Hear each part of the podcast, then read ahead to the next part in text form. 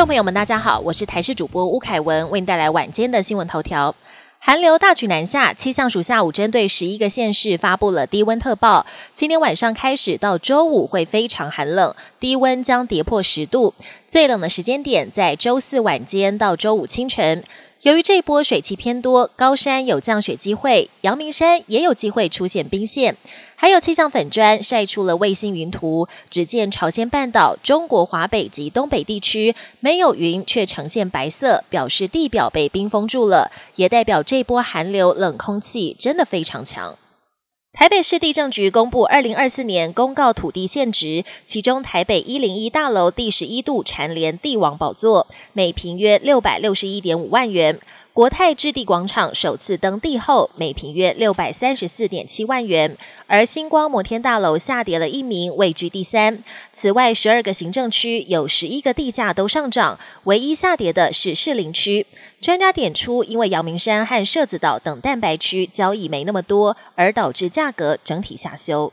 在台湾，慢性阻塞性肺病二零一三年为国人第七大死因，台湾一年更有超过五千人因此死亡。一名六十四岁林先生罹患慢性阻塞性肺病，约半年后才等到弃捐，进行双侧肺脏移植手术。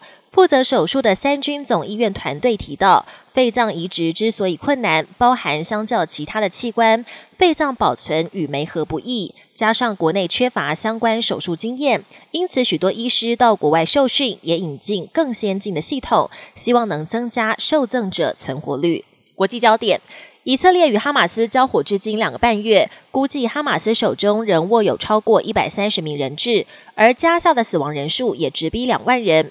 各方不断施压以色列政府尽快人道停火，救人质回家。最新传出，以色列同意停火一星期，换取四十名人质获释。提案已经由卡达转交给哈马斯，不过目前距离停火协议拍板仍有一段路要走。中国当局不满福岛核废水排放入海，全面禁止日本水产品进口。不过，最近日本媒体报道，不少中国旅日民众擅闯东京湾周边海域，擅自捕捞螃蟹。明明有写着“非渔民不能入内”的看板，但这些民众却视而不见，大量捕捞梭子蟹带回家享用。